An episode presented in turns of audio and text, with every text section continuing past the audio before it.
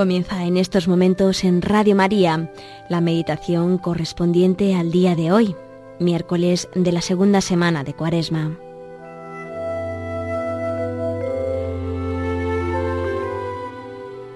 Beber el cáliz del Señor.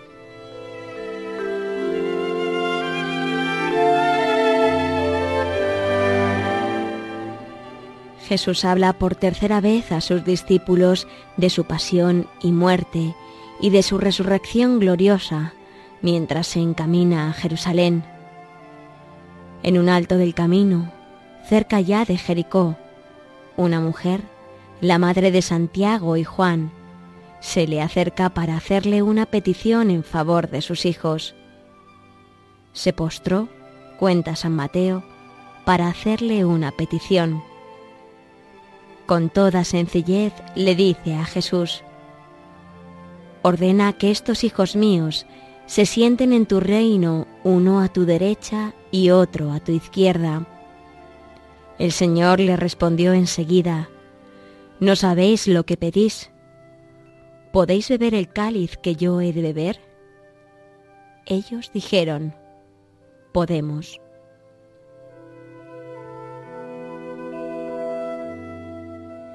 Los dos hermanos no debieron entender mucho, pues poco antes, cuando Jesús hablaba de la pasión, dice San Lucas, ninguna de estas cosas comprendían, al contrario, para ellos era un lenguaje desconocido y no entendían lo que les decía. Es difícil entender el lenguaje de la cruz. Sin embargo, ellos están dispuestos aunque sea con una intención general, a querer todo lo que Jesús quiera. No habían puesto ningún límite a su Señor, tampoco nosotros lo hemos puesto. Por eso, cuando pedimos algo en nuestra oración, debemos estar dispuestos a aceptar por encima de todo la voluntad de Dios, también cuando no coincida con nuestros deseos su Majestad, dice Santa Teresa, sabe mejor lo que nos conviene. No hay para qué le aconsejar lo que nos ha de dar, que nos puede con razón decir que no sabemos lo que pedimos. Quiere que le pidamos lo que necesitamos y deseemos, pero sobre todo, que conformemos nuestra voluntad con la suya. Él nos dará siempre lo mejor.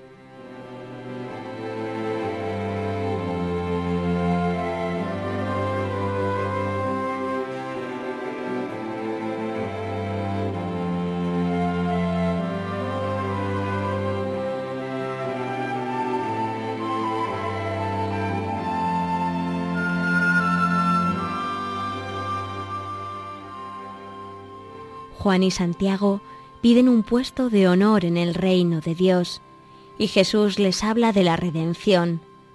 Les pregunta si están dispuestos a padecer con Él. Utiliza la imagen hebrea del cáliz, que simboliza la voluntad de Dios sobre un hombre.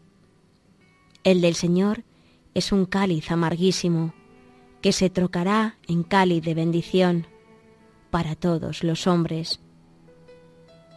Beber la copa de otro era la señal de una profunda amistad y la disposición de compartir un destino común. A esta estrecha participación invita el Señor a quienes quieran seguirle. Para participar en su redención gloriosa es necesario compartir con Él la cruz.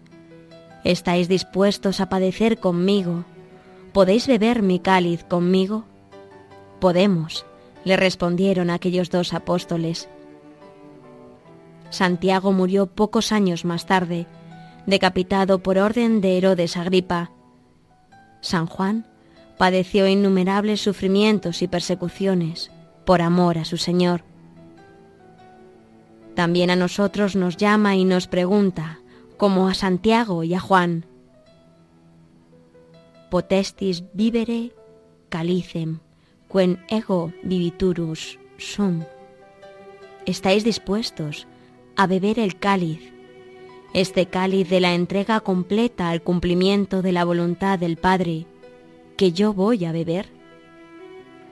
Posumus, si estáis dispuestos. Es la respuesta de Juan y Santiago. Vosotros y yo estamos seriamente dispuestos a cumplir en todo la voluntad de nuestro Padre. Hemos dado al Señor nuestro corazón entero o seguimos apegados a nosotros mismos, a nuestros intereses, a nuestra comodidad, a nuestro amor propio. Hay algo que no responde a nuestra condición de cristianos y que hace que no queramos purificarnos. Hoy se nos presenta la ocasión de rectificar.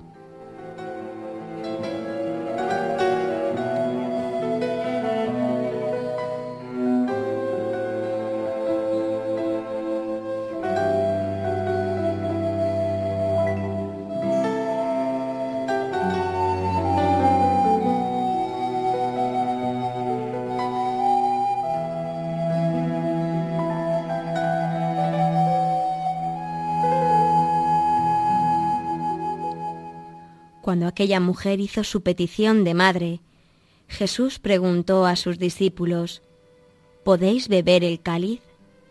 El Señor sabía que podrían imitar su pasión, y sin embargo les pregunta, para que todos oigamos que nadie puede reinar con Cristo si no ha imitado antes su pasión, porque las cosas de mucho valor no se consiguen más que a un precio muy alto, no existe vida cristiana sin mortificación.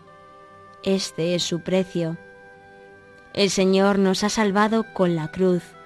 Con su muerte nos ha vuelto a dar la esperanza, el derecho a la vida. No podemos honrar a Cristo si no lo reconocemos como nuestro Salvador, si no lo honramos en el misterio de la cruz. El Señor hizo del dolor un medio de redención, con su dolor nos ha redimido. Siempre que nosotros no rehusemos unir nuestro dolor al suyo y hacer de éste, con el suyo, un medio de redención.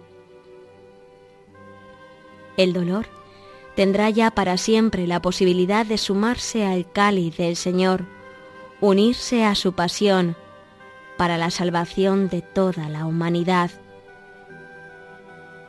Lo que no tenía sentido ya lo tiene en Cristo. También nosotros podemos decir, todo lo sufro por amor de los escogidos, a fin de que consigan también ellos la salvación adquirida por Jesucristo con la gloria celestial. No hay día, hermanos, en que yo no muera por la gloria vuestra y también mía, que está en Jesucristo nuestro Señor.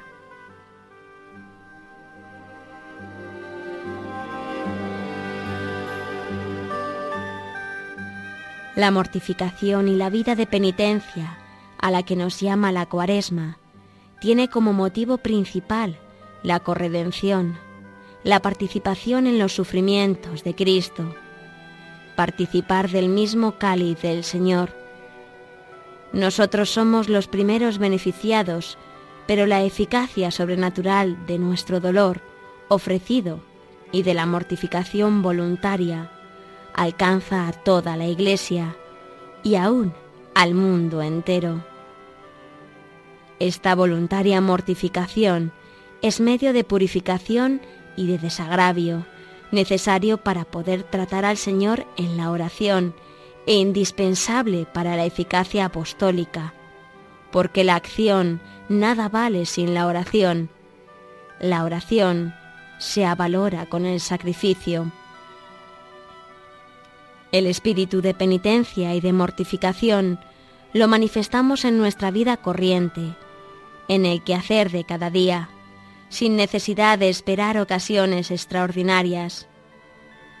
Penitencia es el cumplimiento exacto del horario que te has fijado, aunque el cuerpo se resista o la mente pretenda evadirse con ensueños quiméricos.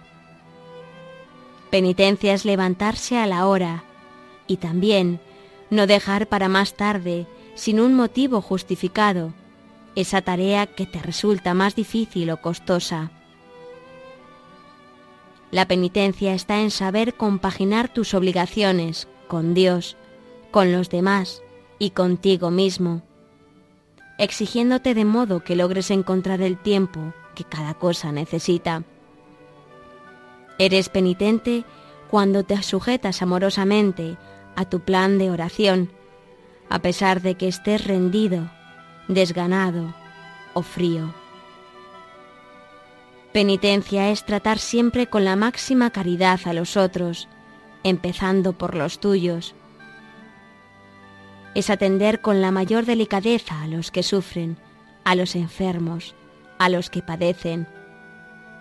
Es contestar con paciencia a los cargantes e inoportunos. Es interrumpir o modificar nuestros programas cuando las circunstancias, los intereses buenos y justos de los demás, sobre todo, así lo requieren. La penitencia consiste en soportar con buen humor las mil pequeñas contrariedades de la jornada. Es no abandonar la ocupación, aunque de momento se te haya pasado la ilusión con la que la comenzaste. Es comer con agradecimiento lo que nos sirven, sin importunar con caprichos penitencia para los padres y en general para los que tienen una misión de gobierno o educativa es corregir cuando hay que hacerlo, de acuerdo con la naturaleza del error y con las condiciones del que necesita esa ayuda, por encima de subjetivismos necios y sentimentales. El espíritu de penitencia lleva a no apegarse desordenadamente a ese boceto monumental de los proyectos futuros, en el que ya hemos previsto cuáles serán nuestros trazos y pinceladas maestras. Qué alegría damos a Dios cuando sabemos renunciar a nuestros garabatos y brochazos de maestrillo y permitimos que Él sea quien añada los rasgos y colores que más le plazcan.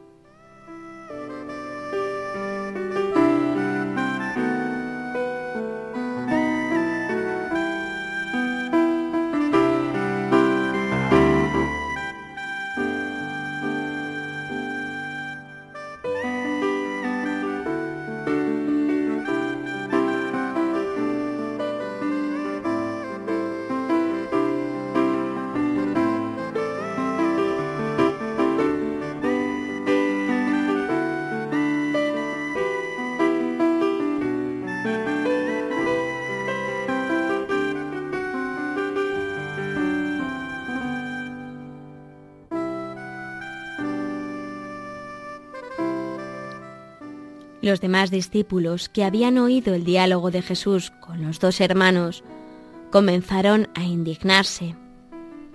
Entonces les dijo el Señor, Sabéis que los jefes de los pueblos los oprimen y los poderosos los avasallan. No ha de ser así entre vosotros. El que quiera llegar a ser grande, sea vuestro servidor, y quien entre vosotros quiera ser el primero, sea el esclavo de todos, porque el Hijo del Hombre no ha venido a ser servido, sino a servir y a dar su vida en redención por muchos. El servicio de Cristo a la humanidad va encaminado a la salvación. Nuestra actitud ha de ser de servir, de servicio a Dios y a los demás, con visión sobrenatural, especialmente en lo referente a la salvación, pero también en todas las ocasiones que se presentan cada día. Servir incluso al que no lo agradece, sin esperar nada a cambio. Esta es la mejor ocasión de dar la vida por los demás de un modo eficaz y discreto, que apenas se nota, y de combatir el propio egoísmo que tiende a robarnos la alegría. La mayoría de las profesiones suponen un servicio directo a los demás, amas de casa, comerciantes, profesores, empleadas del hogar, y todas, aunque sea de modo menos directo, son un servicio. Ojalá no perdamos de vista este aspecto que contribuirá a santificarnos en nuestro trabajo. Servir a los demás requiere mortificación y presencia de Dios y olvido de uno mismo. En ocasiones, este espíritu de servicio chocará con la mentalidad de muchos que solo piensan en sí mismos. Para nosotros, los cristianos, es nuestro orgullo y nuestra dignidad, porque así imitamos a Cristo y porque para servir voluntariamente, por amor, es necesario poner en juego muchas virtudes humanas y sobrenaturales. Esta dignidad se expresa en la disponibilidad para servir según el ejemplo de Cristo, que no ha venido a ser servido, sino a servir. Si por consiguiente, a la luz de esta actitud de Cristo, se puede verdaderamente reinar solo sirviendo, a la vez, el servir exige tal madurez espiritual que es necesario definirlo como el reinar. Para poder servir digna y eficazmente a los otros, hay que saber dominarse, es necesario poseer las virtudes que hacen posible tal dominio. No nos importe servir y ayudar mucho a quienes están a nuestro lado, aunque no recibamos ningún pago ni recompensa. Servir junto a Cristo y por Cristo es reinar con Él. Nuestra Madre Santa María, que sirvió a su Hijo y a San José, nos ayudará a darnos sin medida, sin cálculo.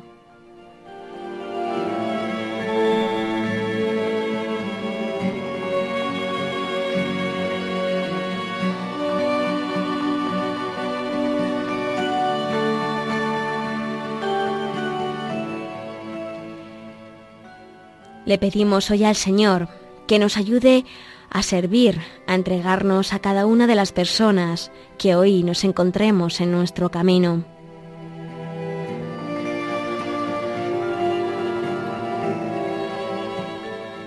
Y nos invita a meditar hoy en el servicio a nuestros hermanos y al Señor.